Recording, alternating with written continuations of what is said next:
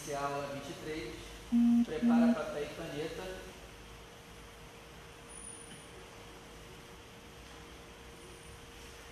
Eu sempre procuro acrescentar o que não está na apostila, né? Por isso que eu peço para você anotar. Anota aí no papel, aula 23, Êxodo, capítulo Êxodo C. Nós vamos estudar tabernáculo. Nós vamos fazer tipologia com o tabernáculo. É que tem a parte A, B e C. Entendeu?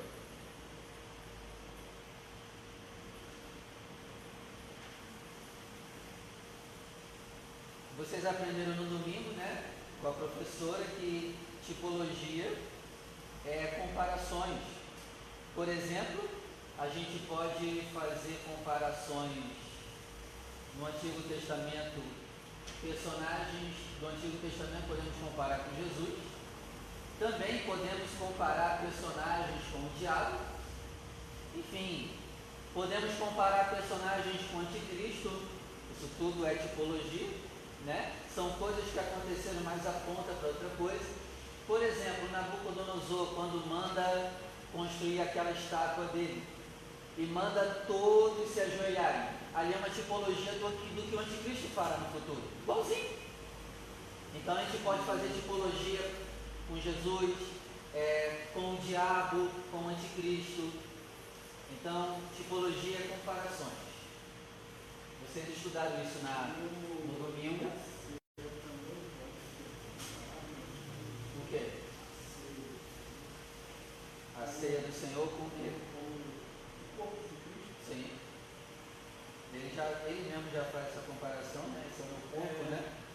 É uma tipologia. E nós vamos fazer hoje tipologia do tabernáculo. Cara, isso aqui é, é, é interessante. É, tudo que os materiais que foram usados para o tabernáculo, a gente pode fazer tipologia. Por exemplo, nessa aula de hoje, a gente vai fazer tipologia com linho, com bronze, prata, linho, bronze e prata. Será que dá para tirar alguma coisa de tipologia do linho, do bronze e da prata? Pior que dá. O linho do tabernáculo era já Deus mostrando alguma coisa para gente. Por exemplo, o linho, anota aí, simboliza retidão, pureza e atos de justiça. Retidão, pureza e atos de justiça. Então, quando Deus manda usar linho no tabernáculo, aquilo, aquilo era uma tipologia para eles mesmo. Ó, sejam retos, sejam puros e sejam justos. Tudo ali tem um propósito. Nada que foi usado no tabernáculo foi usado por um mero, um mero capricho do Criador. Estava ensinando alguma coisa. O linho ali também, ele representa Jesus. Reto, puro e justo. Então no linho, que foi o tecido usado para o tabernáculo, você já vê Cristo. No tecido, você vê Cristo. Olha que louco. No tecido, Deus já estava mostrando Cristo. Nada por acaso. É à toa. Linho mostra Cristo. Por exemplo, o bronze. O bronze, na Bíblia, tem dois significados. Primeiro, punição. Anota aí, punição. Bronze na Bíblia significa punição. Então, você vê que muitos utensílios foram usados de bronze. Então, tudo que foi construído de bronze foi também um alerta. Ó, Deus é amor, mas Ele também é justo e, se for necessário, Ele pune. Por exemplo, o bronze foi usado para o altar de, de sacrifício, né? Que ficava no lugar santo, mostrando o quê? Se você não sacrificar, a punição chegará até você. Se você não se doar como oferta a Deus, se você não fizer ofertas para Deus, se você não se sacrificar para Deus, você será punido. Por isso o altar também é de bronze. Então você vê que tudo é de propósito e nada é por acaso. Por que o altar de bronze? Tem um propósito. Está ensinando alguma coisa. Se você não se ofertar, você será punido. É, é demais. É uma das aulas que eu mais amo, é fazer tipologia do tabernáculo. E outro significado, ó, bronze na Bíblia, lá em Apocalipse, o bronze, anota aí, é o brilho dos pés do Messias.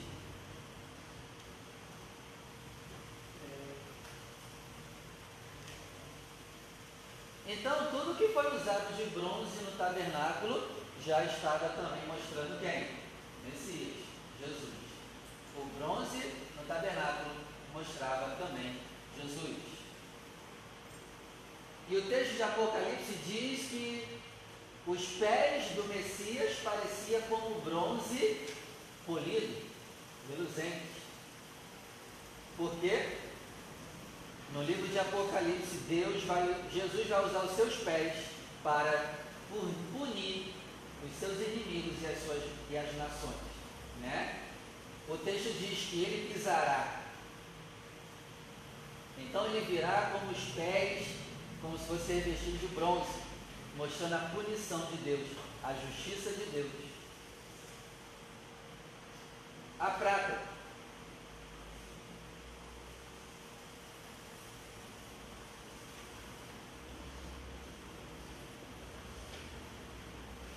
A prata representa Cristo sendo vendido. Quantas moedas? Quantas moedas Cristo foi vendido? Moedas de quê? Então toda a prata usada no tabernáculo já estava mostrando: o meu filho será vendido. Nada é por acaso. Os movimentos de Deus são igual do Chapolin, friamente calculados.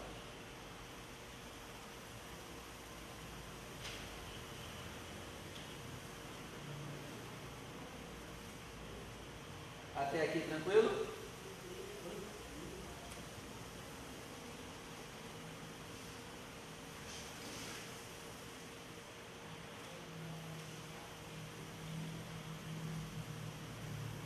Outra coisa que eu acrescento nessa aula de hoje é sobre a madeira de acácia. Anotei.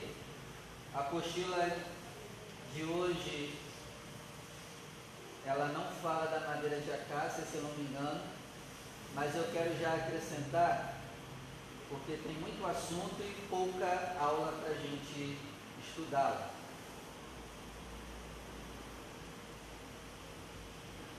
Anota aí sobre a madeira de acácia.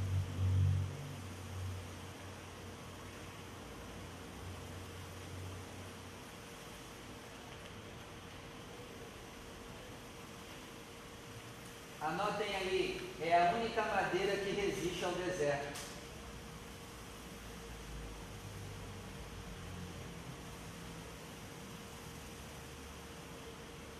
A madeira de acácia é a melhor madeira do mundo, porque ela resiste ao deserto. Então uma dica aí para você comprar móveis, tá? Compra de madeira de acácia. Não vai estragar nunca.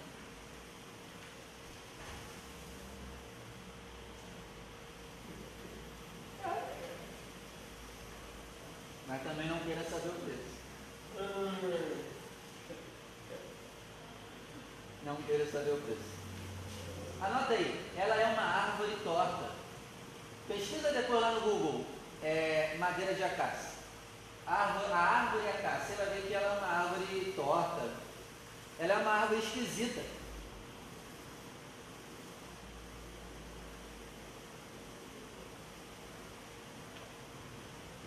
E tem que ser muito hábil em madeira para conseguir fazer algo com aquela madeira que é muito difícil. Eu não sei hoje, mas antigamente ela era a única madeira que não se podia fazer imagem de escultura. Foi por isso que também Deus usou ela na construção de todo o tecido de madeira do tabernáculo. Olha que interessante. Nenhum artífice em madeira dos tempos antigos conseguia usar a madeira de acácia para entalhar um ídolo. Foi por isso também que Deus escolheu a madeira de acácia para ser a madeira dos móveis da sua casa e de tudo que era de madeira. Está vendo que nada é por acaso? Tudo é de propósito?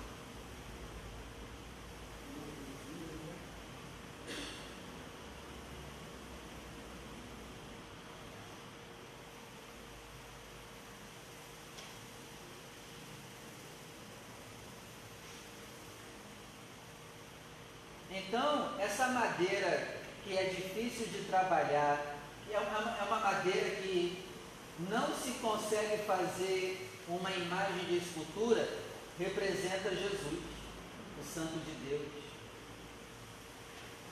que não se dobra a ninguém. E quando Deus manda usar madeira de acácia, ali é uma pregação, mostrando o quê? Não se dobra a outros deuses. Quando ele manda as pessoas usarem a madeira de acácia para construir um tabernáculo, ele está pregando. Não adore outros deuses.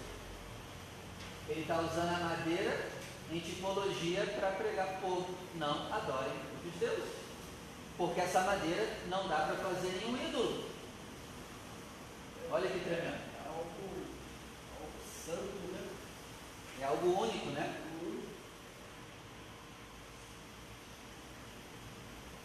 Então dê mais valor agora quando você lê né, as instruções lá do tabernáculo, porque a gente lê aquilo lá e fala, para que, que eu vou ler isso aqui, que tinha madeira, é, dá detalhes de madeira, né, das coisas, ah, bobeira, vou pular isso aqui, não, não pule, porque se você usar o método da tipologia, ó, você vai ficar assim, ó, estou vendo Cristo aqui,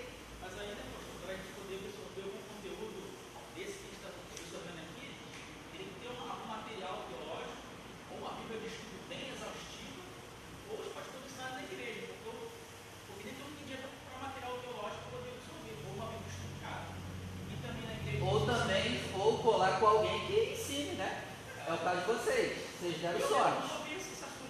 Vocês deram sorte, entre aspas, de parar aqui. E estão aprendendo isso. Imagina se vocês estivessem aqui. Vocês não iam ouvir isso. Dificilmente.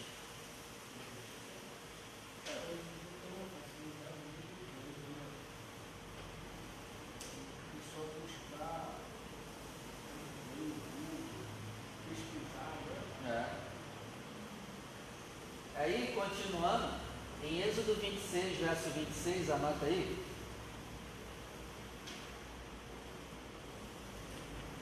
Êxodo 26, verso 26, Deus ele vai mandar construir trancas de madeira para sustentar o tabernáculo e vai ser quatro armações para as paredes do tabernáculo não cair. Quatro armações para as paredes do tabernáculo não cair. Está lá em Êxodo 26, verso 26. Trancas de madeira. Êxodo 26, verso 26, para sustentar o tabernáculo. E aí vai ser dividido em quatro armações para as paredes do tabernáculo não cair. É, e essas quatro armações representam os quatro evangelhos. É, está fazendo tipologia aos quatro evangelhos.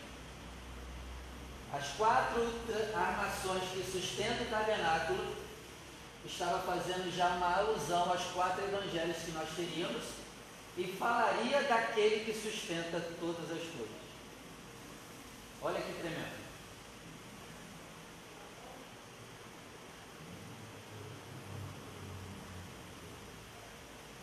O tabernáculo também, ele representa o corpo humano. Eu vou falar sobre isso mais à frente.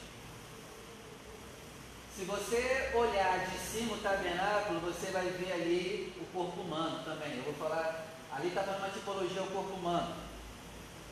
É, o tabernáculo também representa quatro coisas que devemos fazer todo dia para a gente não cair. Né? As quatro armações era para manter o tabernáculo em pé. O tabernáculo também representa o corpo humano. Vou falar sobre isso em aulas futuras mostrar para você em detalhes. Então, essas quatro armações representam também quatro coisas que você tem que fazer para você não cair. não cair em tentação e não cair em pecado. Primeiro, orar. Segundo, comunhão com os irmãos. Terceiro, partir do pão. E quarto, a doutrina dos apóstolos. Se você focar nessas quatro coisas, você também não irá cair. Deu para anotar? Deu para pegar? Oração. Primeira, primeiro sustentáculo para você não cair. Oração. Segundo, comunhão. Terceiro, partir do pão. E quarto, a doutrina dos apóstolos. Se você fizer e se manter nessas quatro coisas, você não cai não.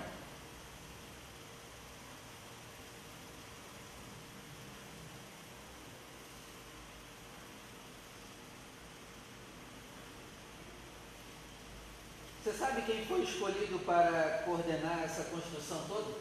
Você lembra? Quem foi o cara que foi escolhido para meter a mão na massa?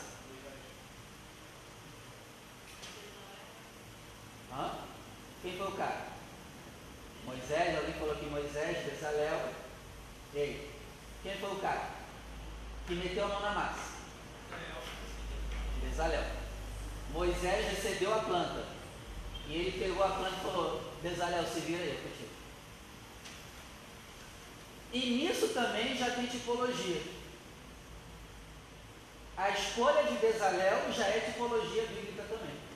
Ó, por exemplo, Bezalel é da tribo de Judá.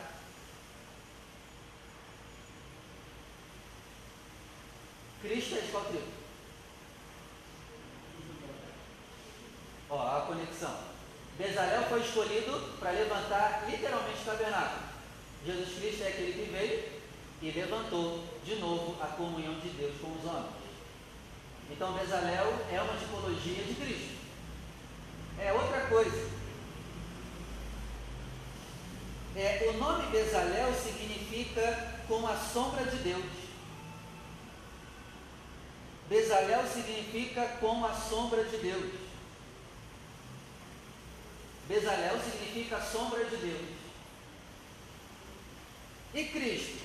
Cristo não é só a sombra de Deus, mas é a imagem perfeita de Deus. Olha só que interessante.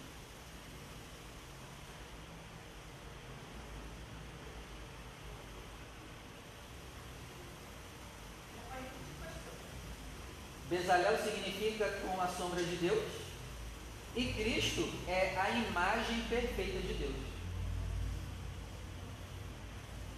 Então, Bezalel também aponta tipologicamente a Cristo.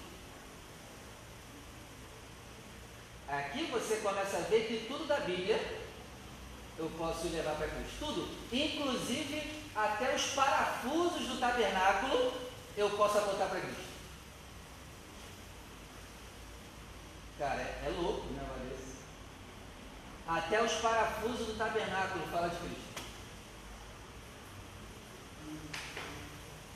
É tudo sobre ele.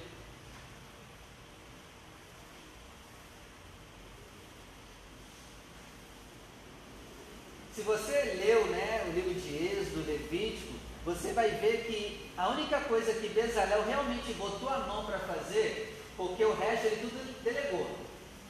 Ele ficou com a missão de comandar tudo, Moisés jogou nas costas dele, mas a única coisa que Bezalel botou a mão literalmente para fazer, anota aí, foi a arca da aliança.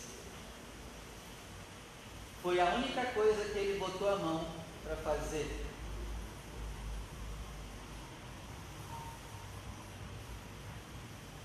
E isso aqui também faz tipologia com Cristo. Por quê?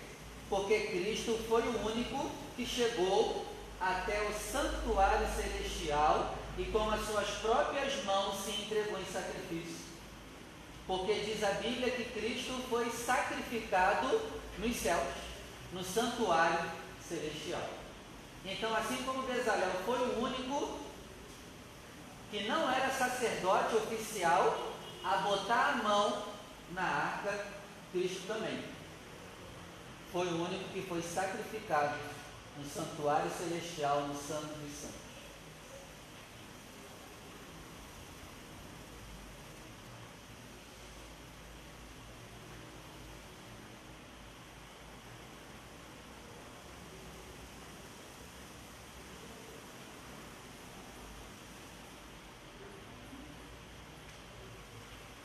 É, outra coisa que eu aprendo também com essa história aqui de tabernáculo é que o principal motivo da construção do tabernáculo não era para que Deus morasse no tabernáculo, guarde isso.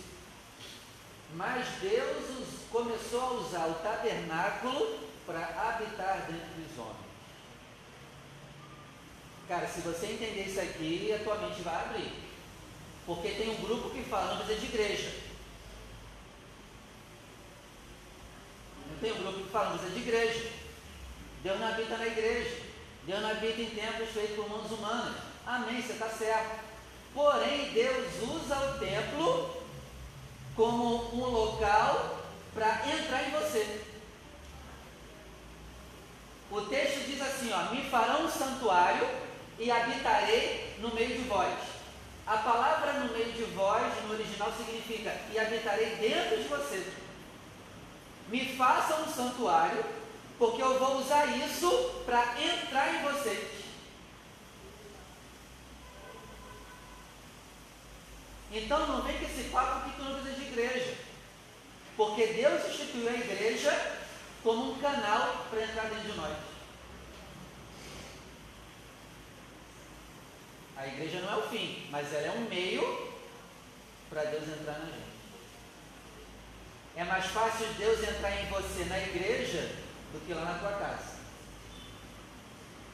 Claro, ele pode entrar em você lá na tua casa, mas esse ambiente é mais propício para ele entrar em você. Concorda?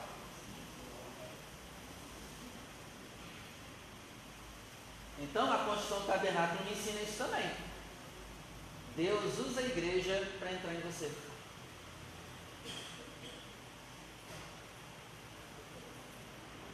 Então não vem com esse papo, ah, a igreja não precisa, precisa de igreja sim. Por isso, ame a tua igreja, valoriza a tua igreja, porque Deus usa aquele lugar para entrar em você. É mais fácil entrar em você na igreja do que nas perturbações que tem dentro de casa. E aí?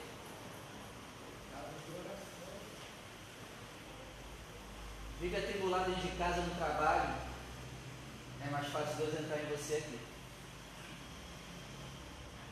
Abandone isso aqui para tu ver. Fica só no Cristo em casa para tu ver onde tu vai parar. Fica. Fica buscando a Deus só da tua casa para tu ver onde tu vai parar. Me faça um santuário e habitarei dentro de você. Eu vou usar o santuário como desculpa para entrar em você.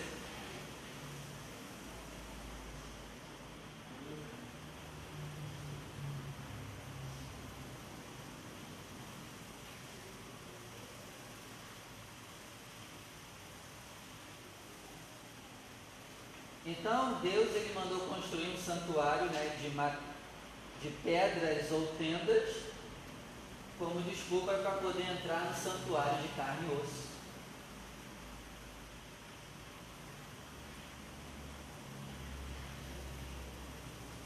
Ok, até aqui, tranquilo? Alguma objeção? Oi? Entrar na gente. Deus não quer morar no santuário, Ele usa o santuário para entrar na gente. E se tu entender isso, pô, isso é libertador, cara. Dê mais valor à igreja. Não é à toa que Efésios diz, né? É, vós maridos amai a vossa esposa como Cristo amou a igreja e se entregou por ela. A igreja é importante. Cristo morreu pela igreja. E hoje ninguém quer morrer pela igreja. Todo mundo só quer ser sanguessuga da igreja. Ninguém faz nada na igreja, só quer usar a igreja. O que, que tu faz na tua igreja? Só quer usar, só quer abusar. Cristo se deu para a igreja. E hoje a gente está falando mal da igreja. É sério?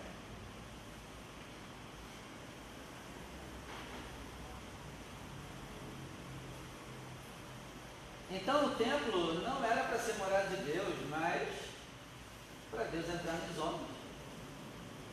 E, o, e, uma das principais funções do tabernáculo é, é de aperfeiçoar o homem para que ele fique mais parecido com o que Deus quer dele.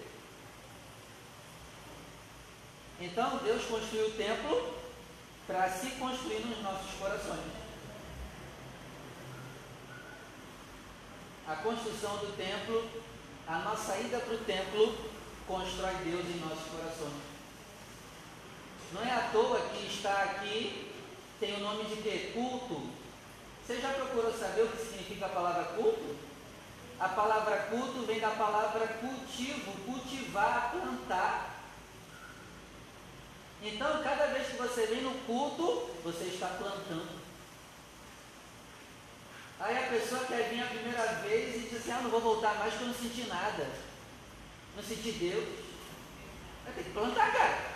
Culto, cultivar, plantio, leva tempo.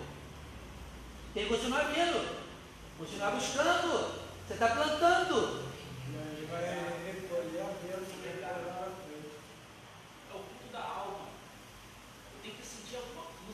É, é o culto dos sentimentos, né?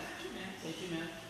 São válidos, mas se tu focar só em sentimento, meu amigo, tem gente que vai para o inferno sentindo Deus, sabia? Ah, eu sempre senti Deus e estou aqui no inferno. Porque Deus não é, é para ser buscado só com sentimento. E o culto racional, onde fica também? Hum. Ai, não estou sentindo, não estou bem. É sério? Talvez o culto tu não sentiu nada, mas a pregação foi bíblica, foi cristocêntrica, já valeu, cara.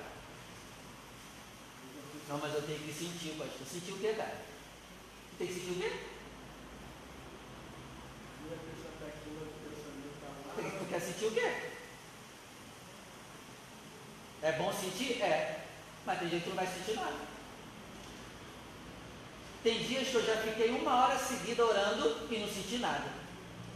E pelo contrário, acabei a oração com mais raiva ainda. Não senti nada. E é por isso que eu vou deixar de orar.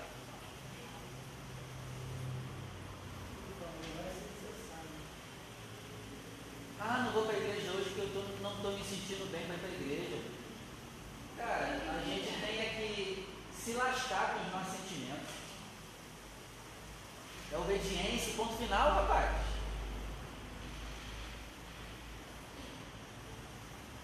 Está demais o culto aos sentimentos. Está demais. As pessoas estão idolatrando os sentimentos dela. É por isso que o casamento está acabando. Ah, não estou me sentindo bem mais com a minha esposa. E daí fica com ela, rapaz.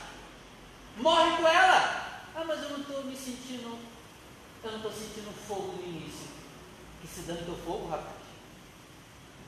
É na alegria de dizer essa luz da doença.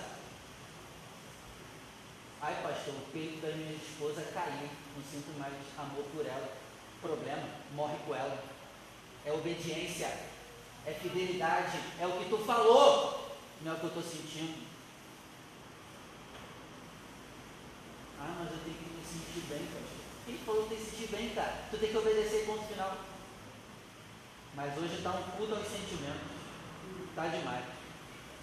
Está demais. Sempre que eu estou entrando nisso, acho que eu senti de falar. Meu Deus do céu. São que horas?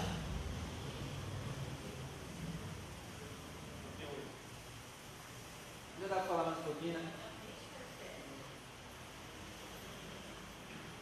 Então também, anota aí, existem três motivos para Deus ter mandado a construção do tabernáculo. Três motivos para Deus também ter mandado construir o tabernáculo. Primeiro,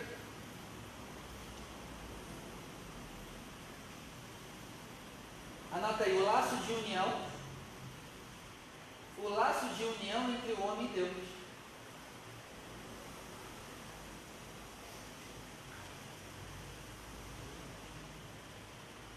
O laço de união entre homem e Deus. Então Deus preparou esse lugar para quê? Para que você não se sinta como uma ovelha perdida. Mas ao entrar na casa de Deus, você se sinta como um ser vivo protegido pelo fiel e carinhoso pastor. Esse é o primeiro motivo. Fortalecer o teu laço de união entre você e Deus. Segundo, segundo motivo educativo, anota aí. Segundo motivo é o educativo. É o lugar que Deus separa para quê?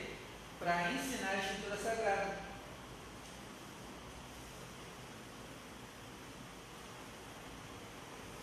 É a escola, que é uma escola também. Escola espiritual.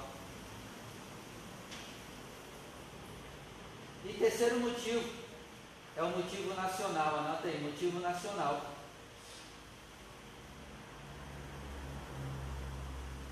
É o lugar que reúne pessoas de vários lugares em um só lugar, convivendo e congregando juntos. O motivo nacional. O motivo nacional para que você conviva com outras pessoas. Ah, eu não aguento pessoas. Igreja não é o seu lugar. Vai viver sozinho. Se você quer obedecer a Deus, você tem que congregar. Por quê? Porque você tem que conviver com pessoas. É esse o motivo também da igreja. Socializar, conversar, se abrir, fazer amizade.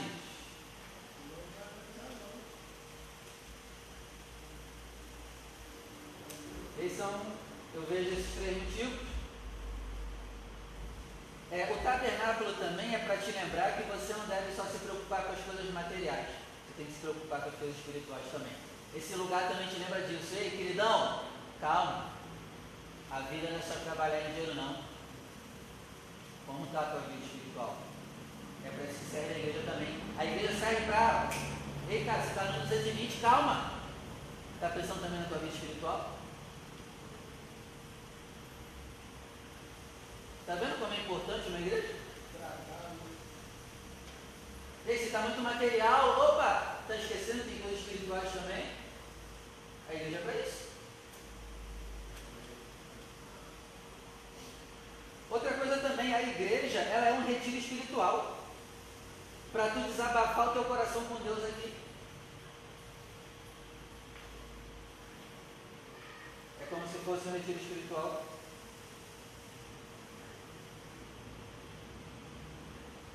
para tu rasgar o teu coração. Outra informação interessante é que o tabernáculo ele ficava no meio das doze tribos.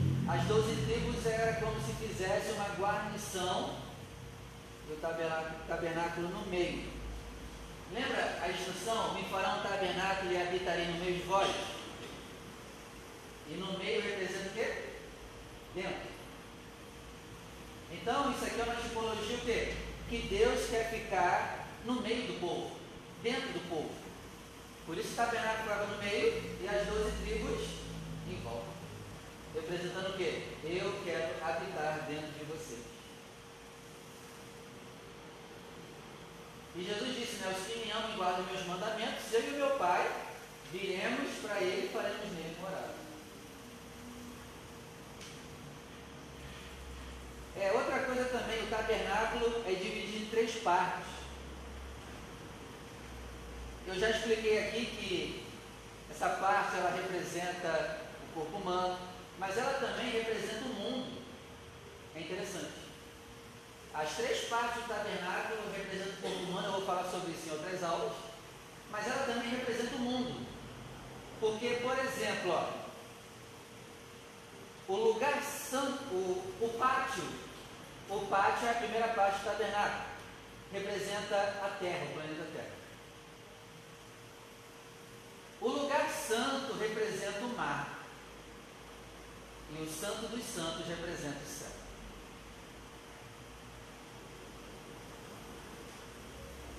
Vou repetir: o pátio representa a terra, o lugar santo representa o mar, e o Santo dos Santos representa o céu. E aqui é uma tipologia tremenda. A primeira parte da comunhão com Deus é, é terra, é solo firme. Não tem muito perigo. E a maioria fica nessa primeira parte. Porém, se você quer crescer na comunhão com Deus, você precisa avançar e ir para o lugar santo. Só que o lugar santo representa o quê? O mar. Não é chão firme.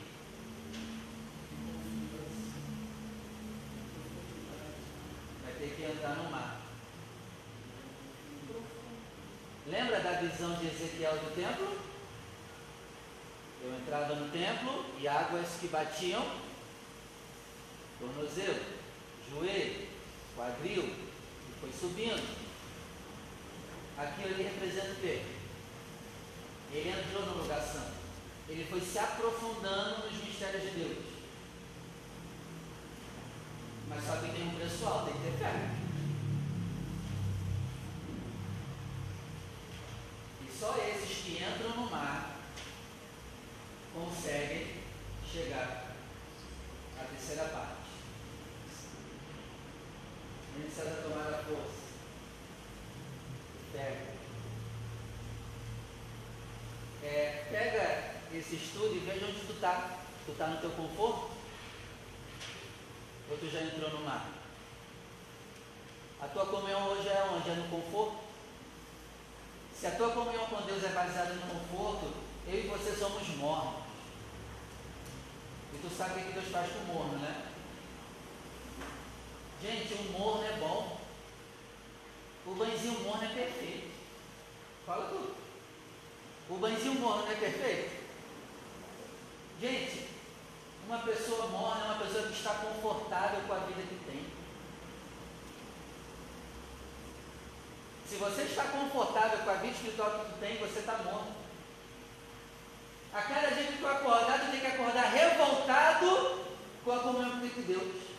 E usar essa revolta santa para se arrebentar de buscar Deus. Mas não, a gente busca Deus no conforto. Ah, se eu estou cansado hoje, eu não vou para a igreja. Deus entende. Estou cansado. É sério.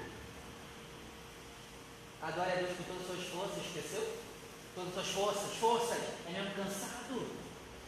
Ah, pastor, mas eu estou me sentindo cansado. Aí volta ao culto dos sentimentos de novo.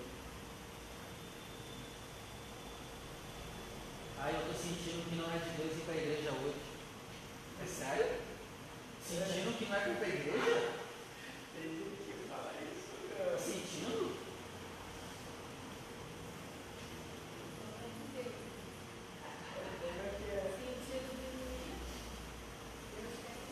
Aí vai lá no chão. Sentido Deus. O pátio ficava o povo. Todo o povo poderia ir até o pátio. Porém, lugar santo e santo lugar santo só entrava sacerdote. E no santo dos santos só entrava uma pessoa, que era o sumo sacerdote. Isso também nos mostra o quê? É muito difícil as pessoas crescerem na comunhão com Deus. Elas sempre ficam terra firme. Ah, aqui está tranquilo, está bom. São poucas as que se lançam no mar. Então o tabernáculo faz tipologia com a nossa vida espiritual. Onde você está? Terra. Já entrou no mar? Ou já passou o mar e já chegou até no céu? Só está faltando ser arrebatado. Onde tu está? E para terminar, lembra que Jesus disse assim, ó, eu sou o caminho, a verdade e a vida? É, para a gente entender essa frase no profundo, a gente tem que estudar a cultura judaica. Porque você sabe que Jesus é judeu e ele pregou para judeu. Ele não pregou para brasileiro. Guarde isso. Jesus não, não foi americano, não foi louro, olho azul, ele era judeu.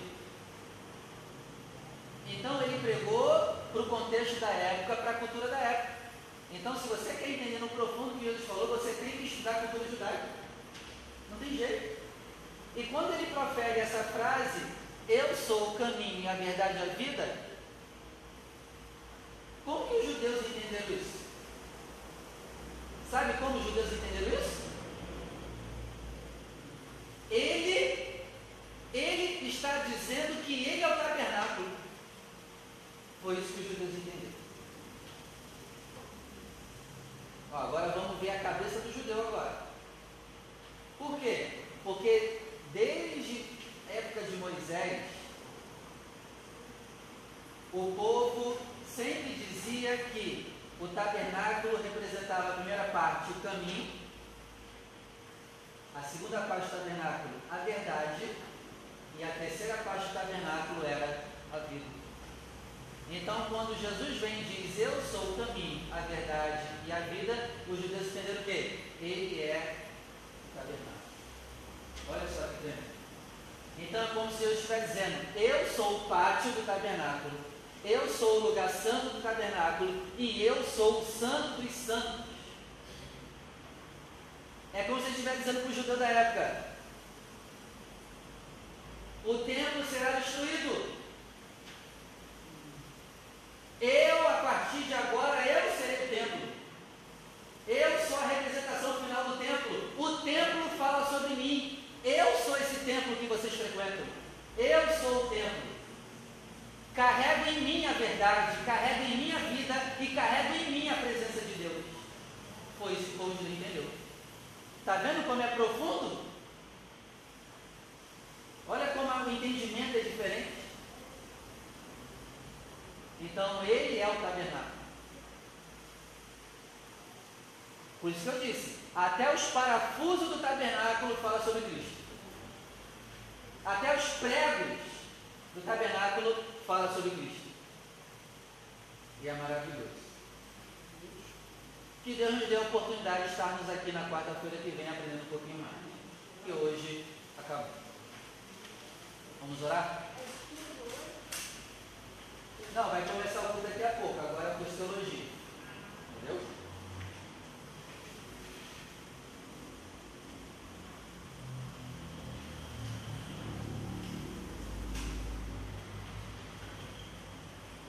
Quem pode orar para a gente ir embora? Daqui a pouco vai começar o culto. Senhor, em nome de Jesus, glória. Glória a Deus.